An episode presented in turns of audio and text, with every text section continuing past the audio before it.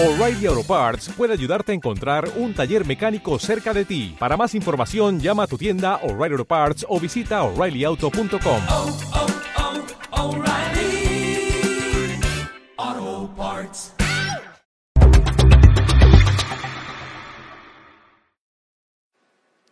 Eclesia, buenos días, feliz año 2022.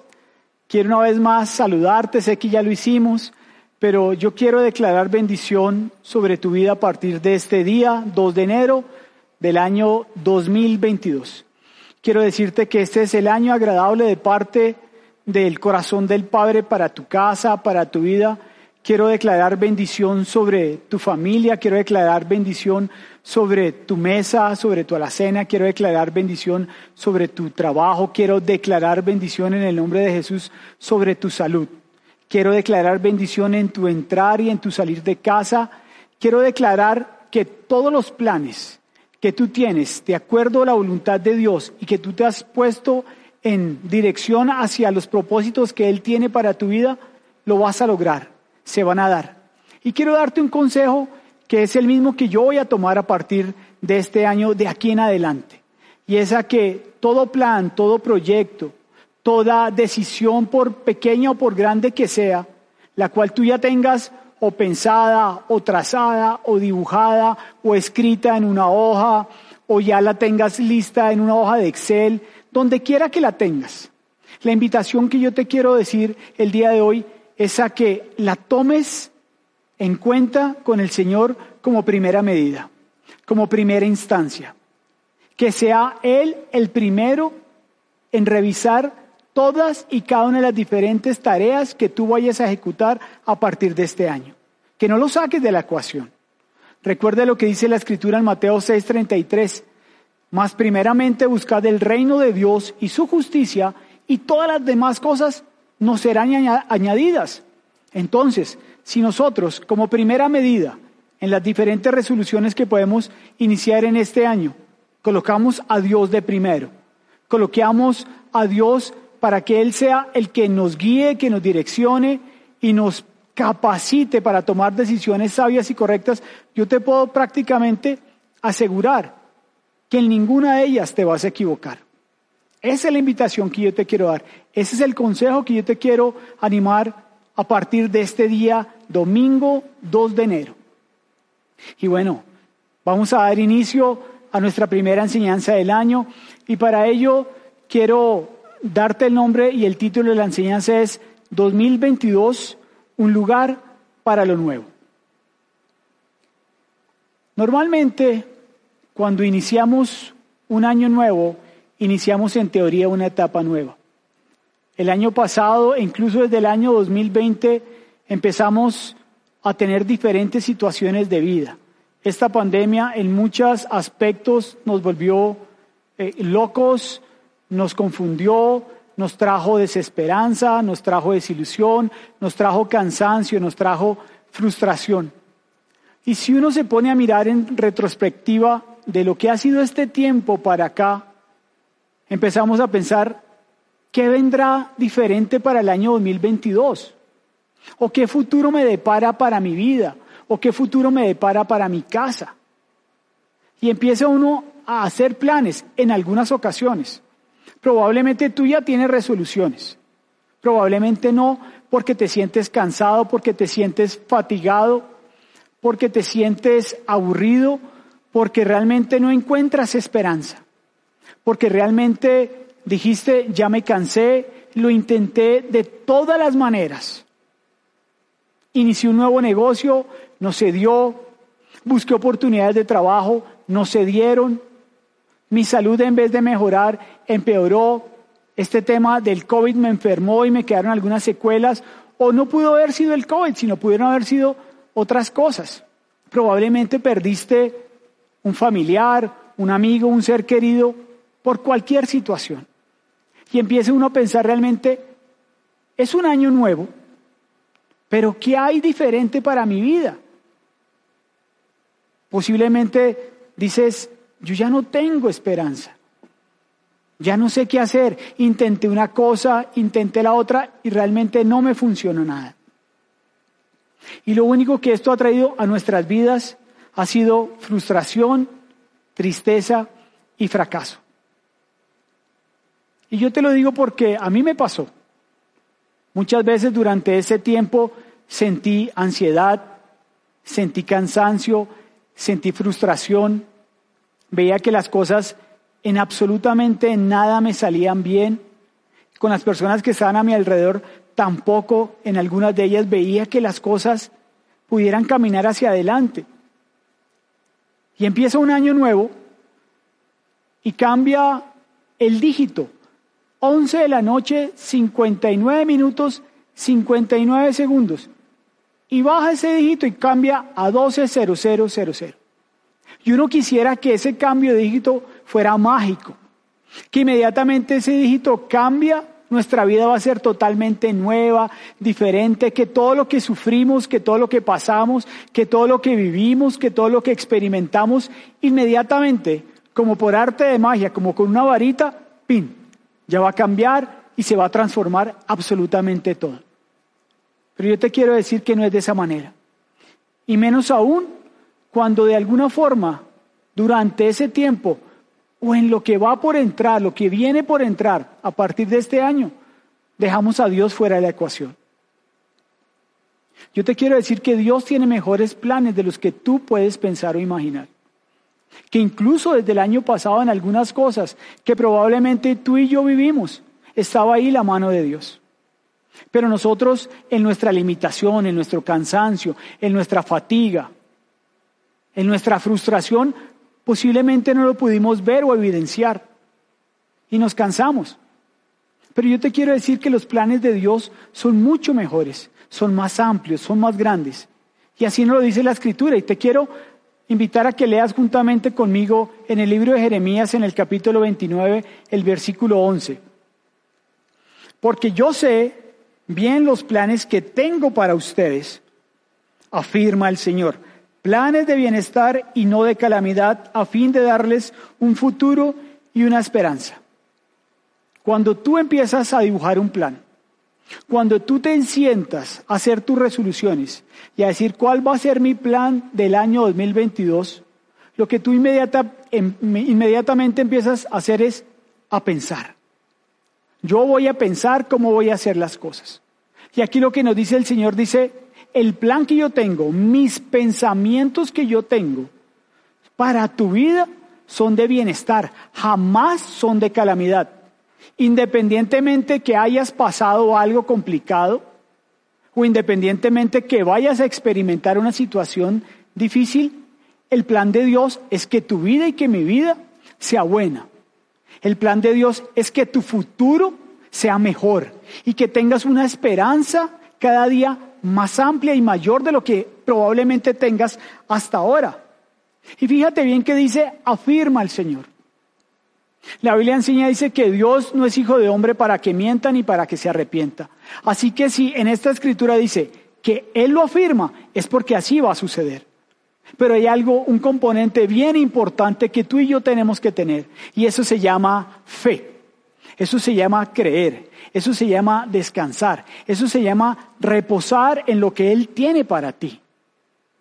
En el momento que Él te dice, yo lo afirmo para tu vida, Juan. Yo lo afirmo para tu vida, Margarita. Yo lo afirmo para tu vida, Pedro, María, José. Juan, ponte tu nombre. Que tú digas, el Señor está afirmando que sus planes, independientemente de cómo yo estoy viviendo o estoy de pronto visionando que no van a ser buenos, Él me está diciendo que son buenos. Recuerda, Él solamente piensa en ti, piensa lo mejor de ti. Los pensamientos de Dios corren hacia nosotros, sus hijos. Él siempre está pensando en qué es lo mejor para nosotros. A veces nos cuesta trabajo creerlo. A veces nos cuesta trabajo pensar que en medio de la situación compleja y difícil que estoy viviendo esté metida la mano de Dios ahí. Pero Señor, ¿cómo puedo creer y entender que tu plan es bueno, es perfecto, que tu voluntad es buena, agradable y perfecta si estoy en medio de esto? Recuerda, afirma el Señor, los planes que Él tiene para ti para tu casa, para tu negocio, para tu salud, para tu matrimonio, para tus hijos, para absolutamente todo. Todo lo que tú emprendas son mucho mejores que los que tú tienes trazado. Así tú seas un ingeniero de sistemas, así tú seas un gran desarrollador, así tú tengas una mentalidad gigantesca de ideas, los planes de Dios son mejores que los tuyos. Eso te lo puedo asegurar. Él nos dice, ¿sabes qué? Yo tengo los recursos. Yo tengo esos recursos. Son inagotables. Yo tengo absolutamente todo aquello que ustedes no conocen. Tengo tesoros escondidos en el cielo. Tengo cosas tan maravillosas que quiero compartir con ustedes que lo único que yo necesito, y está diciendo, no estoy diciendo yo, aquí el que está diciendo yo necesito es que me crean, que yo lo estoy afirmando y que esos planes lo único que van a hacer para ti son planes buenos, son planes excelentes, son planes de futuro, son planes de bendición, son planes de gozo, son planes de alegría, son planes de expansión. Eso es lo que quiere el Señor para ti y para mí. Él nos invita a que todas esas situaciones las dejemos a Él.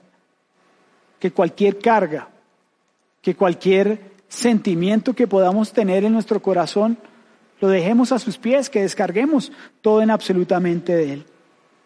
El Señor, escúchame bien, no solo piensa en ti, sino sobre ti.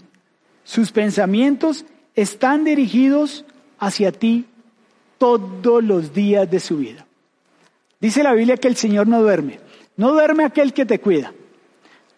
Pero digamos, y esto es hipotéticamente hablando, que el Señor duerme que en algún momento Él quiere descansar, que en algún momento Él quiere eh, tener un sueñito.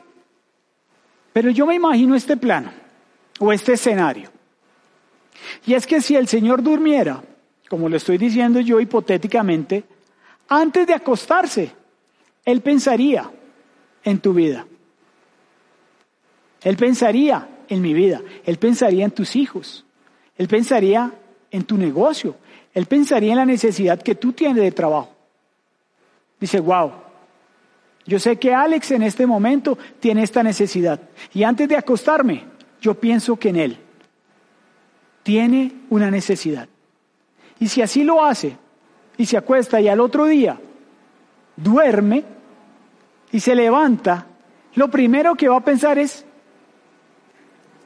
Alex tiene esa necesidad. Yo sigo pensando en él.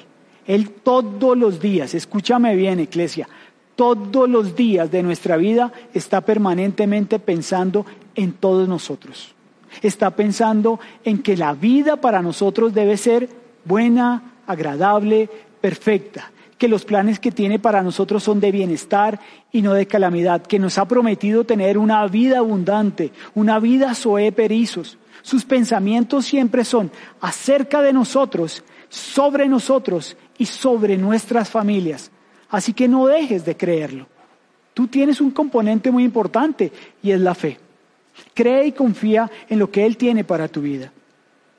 Dios quiere que pongas tu fe en Él y en que Él tiene planes buenos para ti. No hay otra. Los planes de Dios son mucho mejores, son mucho más amplios, son mucho más extensos, son infinitos. ¿Qué tenemos que hacer tú y yo? Tener fe, confiar y saber que si Él lo dijo, lo va a cumplir. Pero viene algo bien contradictorio muchas veces en esta situación. Y es algo que nosotros llamamos nuestros propios deseos o nuestras propias preferencias o nuestras propias decisiones. Y es bien curioso porque Él nos dice que Él lo afirma que Él lo está diciendo, que esos planes son mucho mejores que los nuestros. Pero muchas veces, en muchas ocasiones, nosotros empezamos a creer que nuestros planes son mejores que los de Él. Que Él posiblemente se descachó. Señor, en esta te descachaste. ¿Sabes Dios? Yo tengo un mejor plan que el tuyo. Fíjate que tú me dijiste que hiciera esto pero yo tomé la decisión de hacerlo de una forma contraria o de no ir por esa ruta o ese camino o esa dirección a la cual tú me invitaste. Y sabes, yo creo que me va a ir mejor por ese lado. Yo creo que voy a tener un mejor ingreso por ese lado. Yo creo que voy a tener una mejor relación con esa persona por ese lado. ¿Sabes qué, Señor? Yo como que, que en ese momento donde tú me dices que tú me afirmas que esos planes son mejores que los míos, ¿sabes qué? Yo te quiero dar una manito. Posiblemente tú estás equivocado en eso. Y muchas veces nos pasa esa situación. Pero ¿qué sucede? Cuando nosotros dejamos a Dios fuera de la ecuación, fuera de esas decisiones, fuera de esas preferencias que nosotros pensamos que son mejores, la mayoría de las veces nos vamos a equivocar. Que posiblemente ahora te esté yendo bien, que posiblemente ahora, a pesar de que Dios de pronto te dio una instrucción de no ir por ese camino y tú cogiste por otro lado y te empezó a ir bien, no quiere decir que más adelante no vayas a tener un posible tropiezo. Si tú y yo dejamos a Dios fuera de la ecuación, si tú y yo no confiamos con la fe que nos ha sido dada, que sus planes son mejor y que Él tiene una sabiduría más grande, mayor y más amplia que la nuestra, nos vamos a equivocar. Eso puedo garantizártelo. Tú y yo nos vamos a equivocar. Fíjate bien lo que le pasó al pueblo de Israel y te quiero leer el libro de Éxodo capítulo 16, verso 3. Y los hijos de Israel les decían, ojalá, o cuál es mi preferencia, o cuál era la decisión que ellos querían tener. Ojalá hubiéramos muerto a manos del Señor en la tierra de Egipto, cuando nos sentábamos junto a las ollas de carne, cuando comíamos pan hasta saciarnos, pues nos habéis traído a este desierto para matar de hambre a toda esta multitud. El pueblo de Israel había salido de Egipto. Moisés lo había sacado. Durante 40 años Dios le suplió su necesidad de alimento. Descendía y caía maná del cielo. Ese maná del cielo tenía absolutamente todos los nutrientes que ellos necesitaban.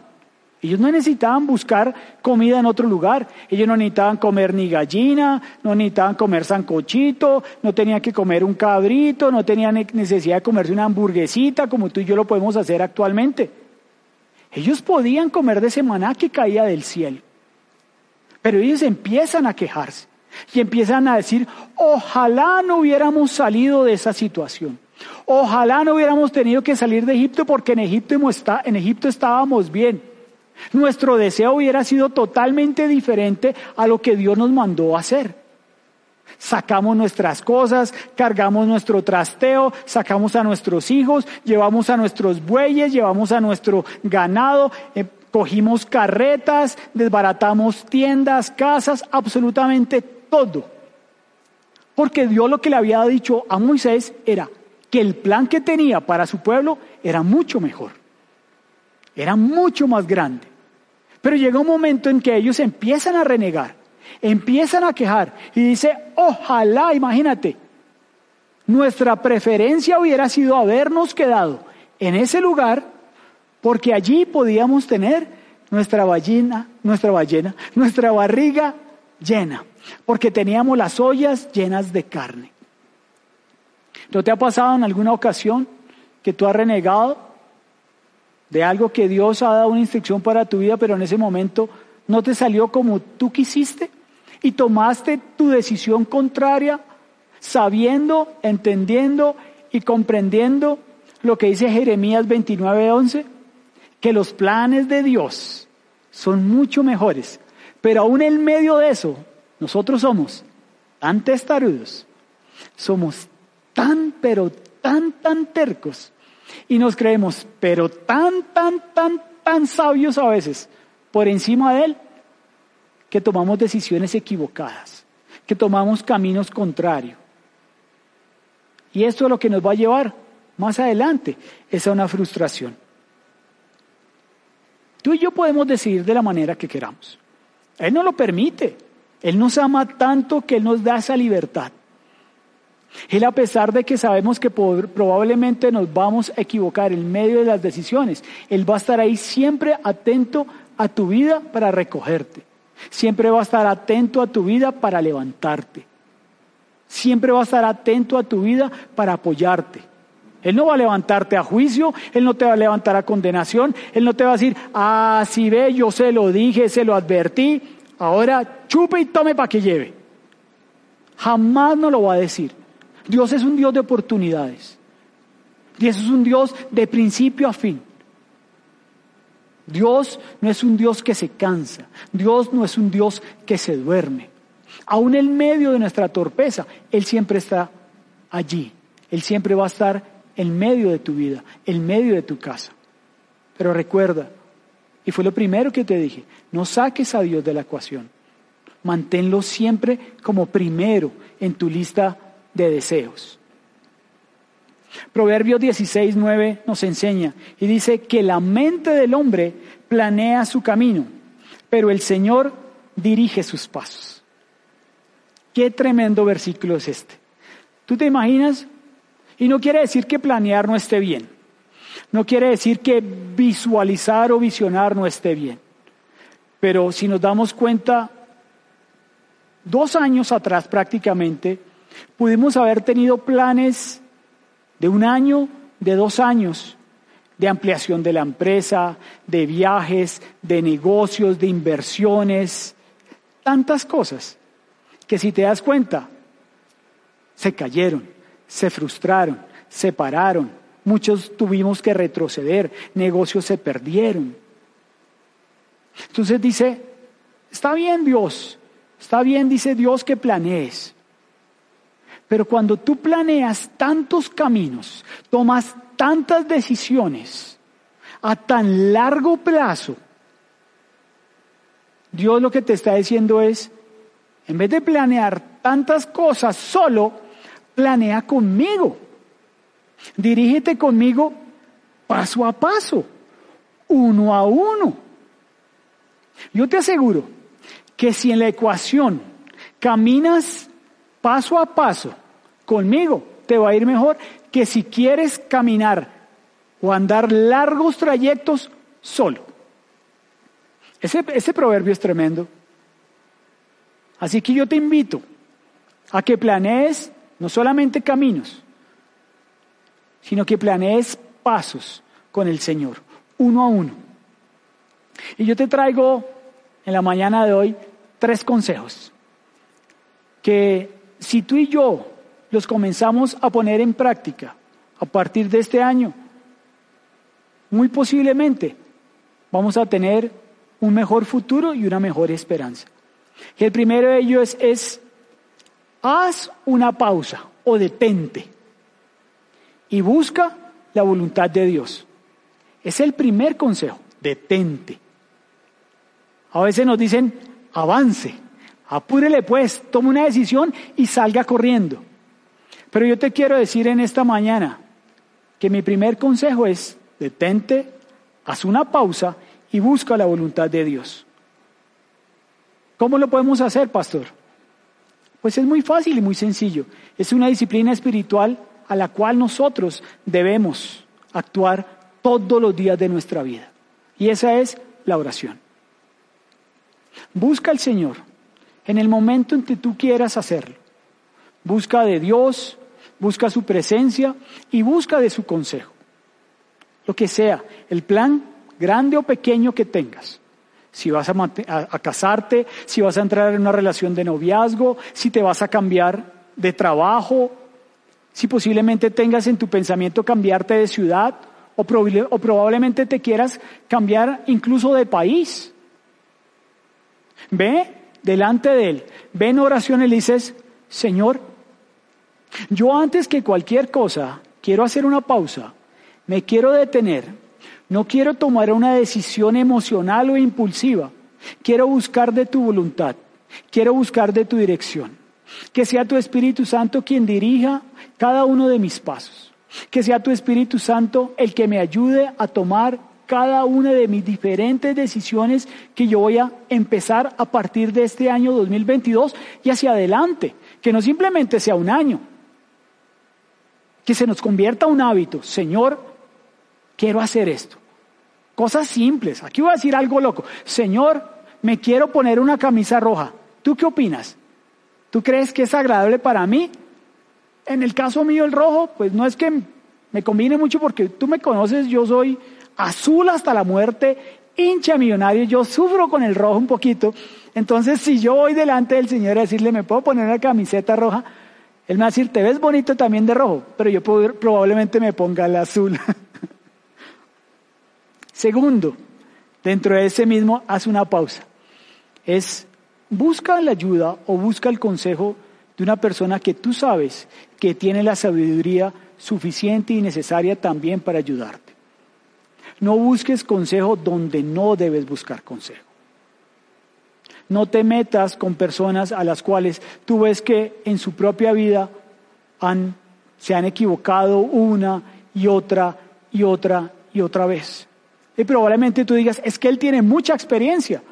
Sí, puede que tenga experiencia, pero dentro de su experiencia no ha logrado sacar nada adelante. Busca personas sabias. Busca personas que tengan por lo menos tu misma fe o una fe mucho más grande que la tuya.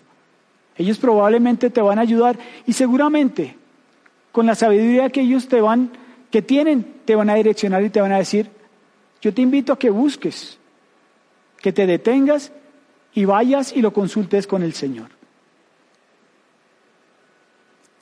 Hazte la siguiente pregunta y quiero que te la formules ahí donde estás. ¿Qué puedo detener con el fin de moverme hacia la voluntad de Dios? ¿Qué puedo frenar?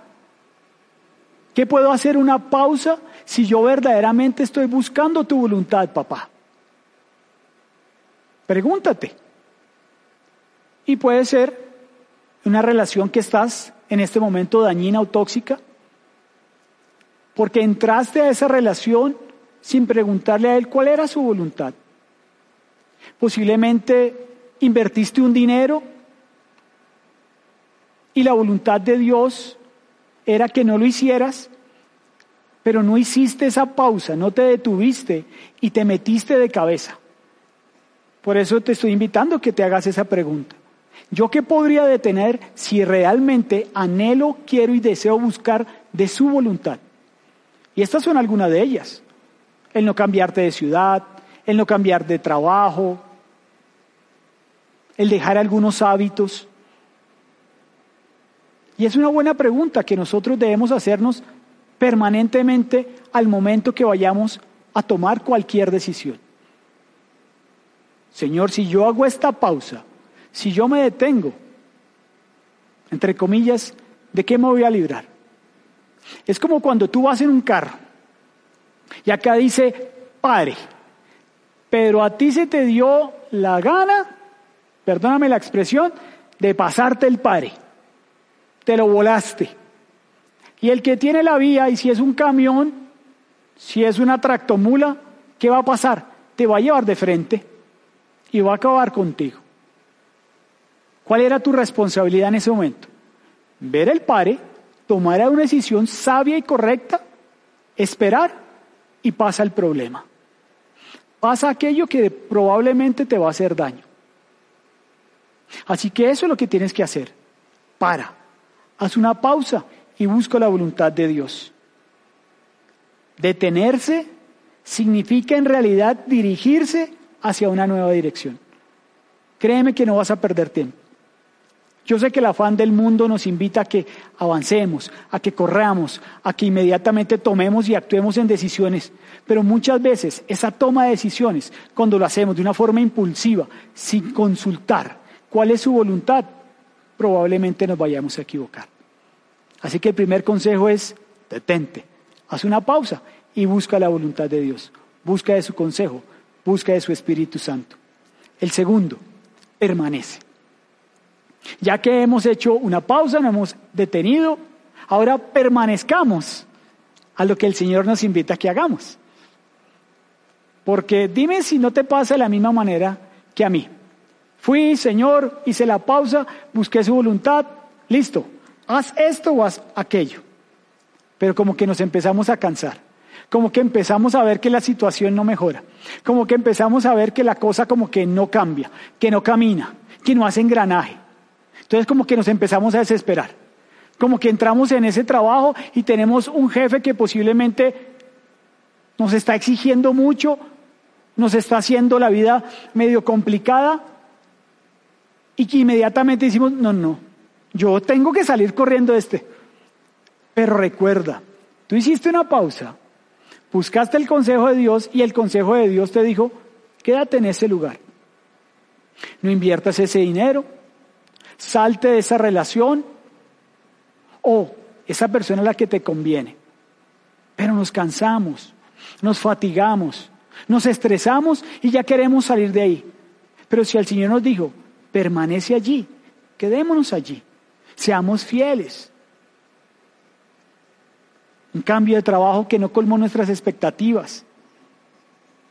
Ten paciencia, que si tú lo estás haciendo de la forma correcta, adecuada, y el Señor te lo ha dicho, ten fe, no seas impaciente, no te dejes llevar por tu impulso. No te dejes llevar por comentarios. No te dejes llevar por malos consejos. Permanece. Quédate ahí durante el tiempo que el Señor te está diciendo que ahí debes quedarte. ¿Sabes qué? Muchas veces nuestro mayor acto de fe es la fidelidad. La fidelidad del lugar donde estamos, la fidelidad en la relación que estamos, por supuesto si es sana. Pero muchas veces ese es nuestro mayor acto de fe, la fidelidad. Yo te puedo asegurar que luego miraremos hacia adelante y el haber permanecido en la decisión que tomamos de acuerdo a la voluntad de Dios, vamos a darnos cuenta que fue la mejor.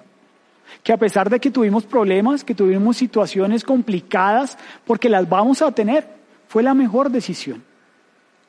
El tercero, confía. El primero, ¿cuál es? Haz una pausa, detente y busca la voluntad de Dios. El segundo, ya que has hecho la pausa, has encontrado la, voluntad de Dios y has tomado la decisión correcta, permanece en ella. Porque si Dios te dijo, ahí es donde yo quiero que estés, esa es la decisión que yo quiero que tomes, entonces ahora sé fiel en medio de esa decisión, aún en medio de complicaciones, y permanece en ella. Y el otro consejo es, confía, quédate ahí. Y quiero hacerte otra pregunta. Y yo sé que no es fácil esta pregunta. Y es la siguiente. ¿Confiaremos en que Dios es bueno incluso cuando la vida no lo es con nosotros? Aún en medio de las situaciones que hemos vivido, que hemos pasado, que hemos experimentado, quebrantamientos de salud, eh, ruina financiera, se quebró un negocio, me sacaron del trabajo, tuve un divorcio, me peleé con mi novia, con mi novio, bueno, tantas cosas, vi fallecer familiares, amigos.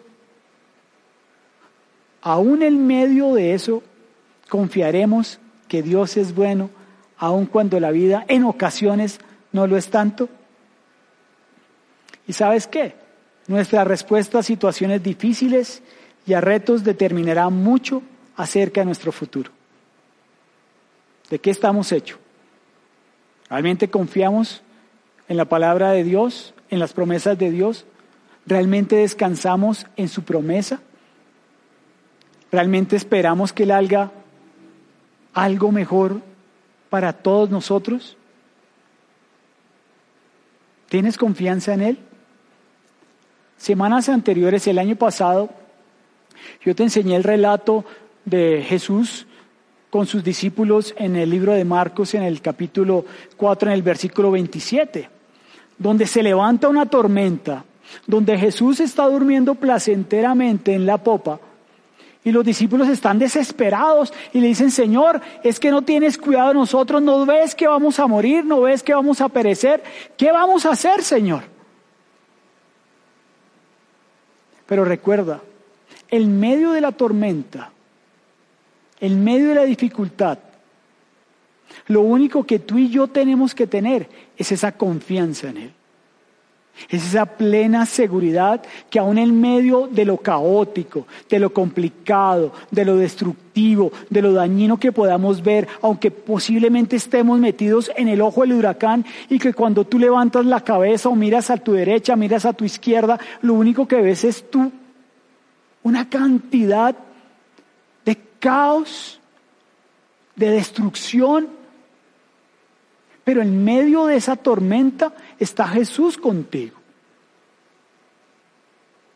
Con Jesús en la barca, las tormentas pueden sacudirte, pero yo te aseguro una cosa, no vas a hundirte. Él siempre va a estar ahí para extender tu su mano. Lo único que solamente tú y yo tenemos que hacer es confiar, es creer. Que por difícil que pueda ser la situación, él está contigo y está conmigo. Dios es un Dios que hace absolutamente todas las cosas nuevas. Escúchame. Él puede resetear, control, alt, suprimir y dice, de aquí en adelante todo es nuevo. Y te quiero leer del libro de Isaías, en el capítulo 43, los versos 18 y 19.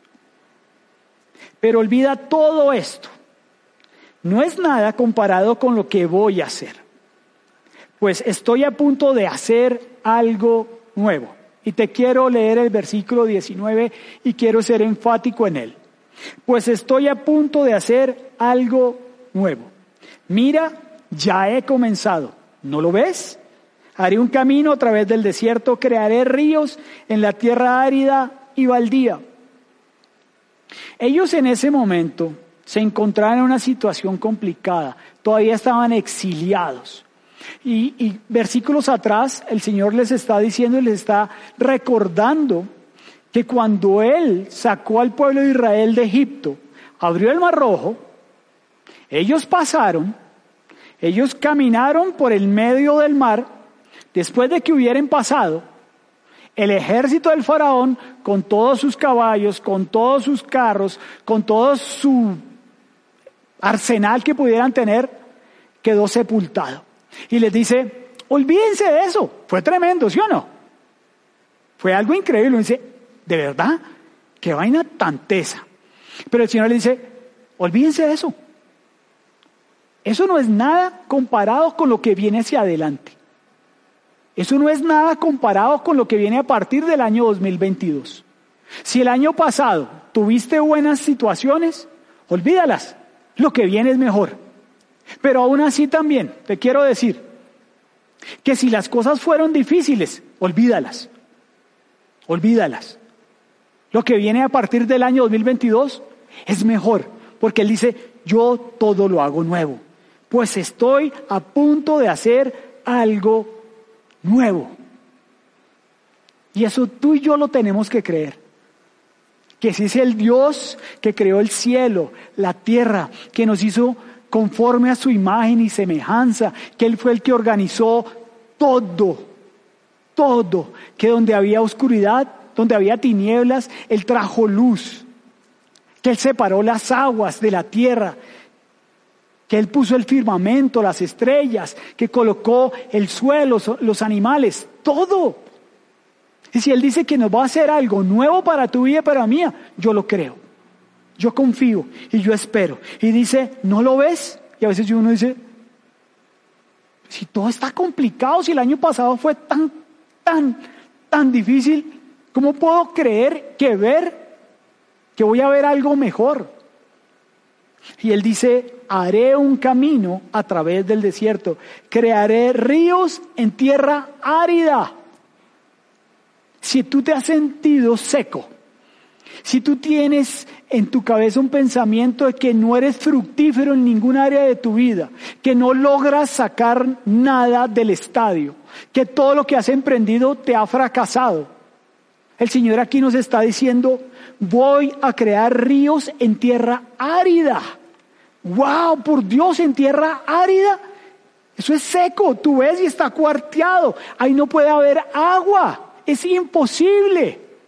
Pero si el Señor dice que va a hacer algo nuevo, es porque va a hacer algo nuevo. Si el Señor dice que va a sacar agua de una roca, va a sacar agua de una roca.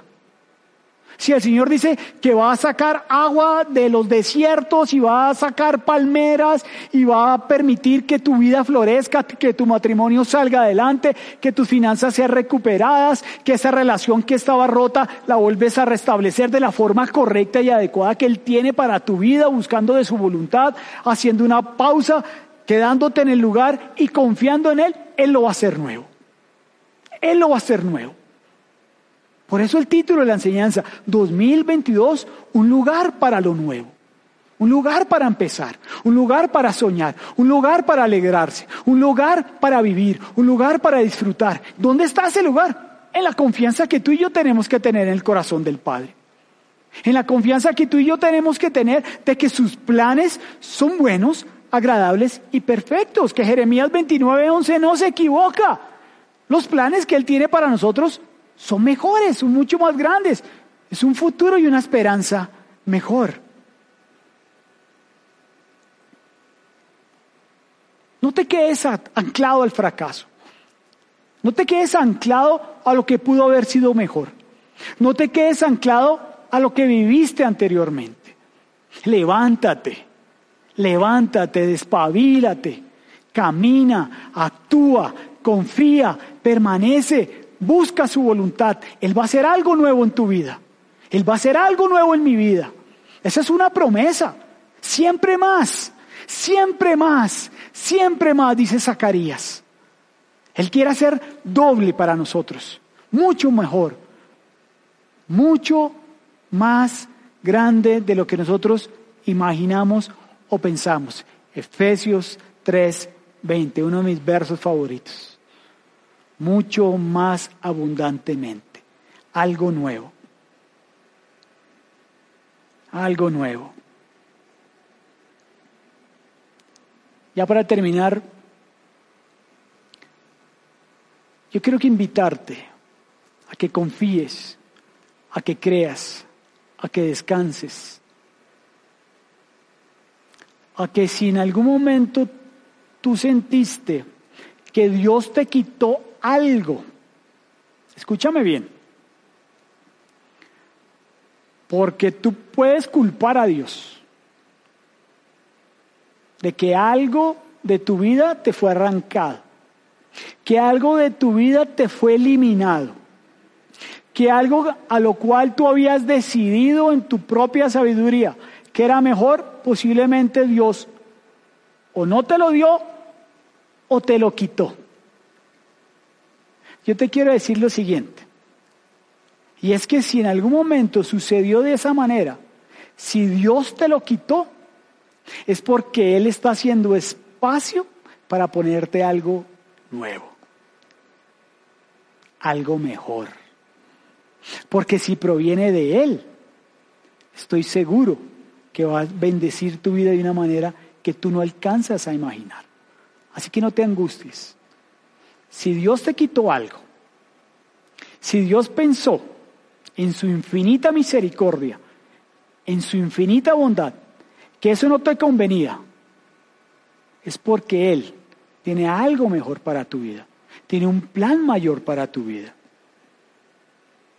Si tú y yo nos aferramos a algo, yo no quiero soltar esto, Dios, yo no lo quiero soltar, yo lo quiero, no lo quiero soltar, para mí estoy feliz con esto aunque sea una porquería, aunque tú sepas que no te está haciendo bien, aunque tú sabes que para tu casa no trae bienestar, para tu negocio no trae bienestar, porque ese hábito es dañino y ese hábito puede ser algo totalmente pecaminoso, pero tú te aferras a él. Tú dices, no, no, no, no, yo estoy acostumbrado a esto, yo me quedo con esto, yo prefiero lo malo conocido, lo bueno por conocer, hay un dicho, ¿verdad? Pero si tú te aferras a esas cosas del pasado, si tú te aferras y crees que no hay nuevo o no hay nada nuevo, ni, una, ni un futuro, ni una esperanza mejor para ti, pues Dios no te va a entregar nada mejor. Suelta lo viejo. Desarráigate. No creas que todo pasado fue mejor. Viene algo nuevo para tu vida. Viene algo nuevo para tu casa. Tienes que creerlo, simplemente tienes que creerlo. No van a pasar las tormentas, no se van a acabar, no se van a finalizar. Eso es algo que nosotros vivimos todos los días de nuestra vida. En el mundo tendréis aflicción. Vamos a vivir aflicciones. Pero deja, suelta, desarráigate. Dios quiere algo nuevo para tu vida y está haciendo espacio para colocártelo allí. Sácalo, sácalo. No podemos recibir nada, absolutamente nada, con una mentalidad vieja. Nada. Por eso dice Romanos 12.2 que nosotros debemos renovar permanentemente nuestro pensamiento. ¿Para qué? Para recibir lo nuevo. Si no renovamos nuestro pensamiento, si nos quedamos estancados en que eso que nosotros pensamos era mejor para nuestra vida, no vamos a recibir nada nuevo de parte de Dios. Segunda de Corintios 5, 17 nos enseña y va a aparecer en tu pantalla a continuación. Por lo tanto, si alguno está en Cristo, es una nueva criatura. Lo viejo ha pasado, ha llegado ya lo nuevo. 2022, un año para lo nuevo. 2022, un año para soñar. 2022, un año donde vamos a recibir mayores cosas. Si tu año pasado fue maravilloso, este año Dios quiere algo mejor, quiere algo más nuevo. Si el año pasado fue difícil, fue complejo, Dios te está diciendo, yo voy a hacer cosas nuevas. Voy a dar ríos en medio de los desiertos de la tierra árida. Lo único que tú y yo tenemos que hacer es creer y confiar que somos una nueva criatura, que somos una nueva naturaleza, que todo lo pasado quedó atrás y que tenemos una nueva oportunidad en Cristo, en Cristo. Eso es algo que tenemos que aprender a disfrutar, es algo que tenemos que aprender a valorar. Es algo que tenemos que aprender a experimentar. Es algo que tenemos que guardar y atesorar como lo que es, como un tesoro grande, maravilloso. Señor, yo te creo. Este año 2022 voy a quitar y me voy a despojar de todo lo viejo para hacer espacio para todo lo nuevo que tú traes para mi vida y para mi casa. Yo lo creo. Yo lo creo. Yo te invito a que juntamente conmigo oremos y nos despidamos. Padre, te damos gracias en esta hora. Gracias te damos porque tú eres un Dios bueno, porque tu palabra dice que tus planes son de bienestar y nunca de calamidad, aun en medio de lo que podamos pasar o experimentar. Tú dices que tú lo afirmas. Y si tú lo afirmas, creador del cielo y de la tierra, tú que eres alfa, omega, principio y fin, yo lo creo. Que si tú dices que vas a sacar ríos en medio de lo, del desierto, de la situación complicada, de lo que pasó en mi vida, yo lo creo. Que si yo tengo que soltar lo viejo para que tú coloques cosas nuevas en mi vida, yo lo creo y lo voy a hacer, Padre. Que si tú me dices que tengo que hacer pausas, que tengo que detenerme para buscar de tu voluntad, que enseguida yo tengo que permanecer en esa voluntad y que también tengo que confiar que lo que tú tienes para mi vida es mejor, yo lo creo. Y a partir de este año, Padre, en el nombre de Jesús, del 2022, confiamos y creemos que tú tienes algo nuevo, mejor y diferente para cada uno de nosotros, Señor, y lo recibimos. Y te damos gracias, Padre. Y nos vamos a levantar con gozo, y nos vamos a levantar con alegría. Vamos a dejar de llorar, vamos a, dejar de sufrir, vamos a salir de la frustración, vamos a salir del, desamparo, vamos a, salir de todo aquello que en algún momento pudo traer calamidad a nuestra vida. Y vamos a comenzar a creerte, Padre. Vamos a comenzar a caminar y a experimentar de esa buena voluntad agradable y perfecta que tú nos prometes, Padre. Y yo te doy gracias, papito. Yo te doy gracias por esta comunidad. Yo te doy gracias por Iglesia Bogotá. Yo te doy gracias por cada familia que se reúne en esta casa, en esta familia, Señor. Yo bendigo su vida, bendigo su año 2022. Declaro, Señor, que es el año donde tú vas a hacer algo nuevo, donde siempre habrá más, donde lo que tú nos has prometido, Señor, tú nos lo darás el doble, Padre. Y te bendecimos y recibimos absolutamente todo lo nuevo que tienes para cada uno de nosotros en el nombre que sobre todo nombre, en el nombre de Jesús. Amén.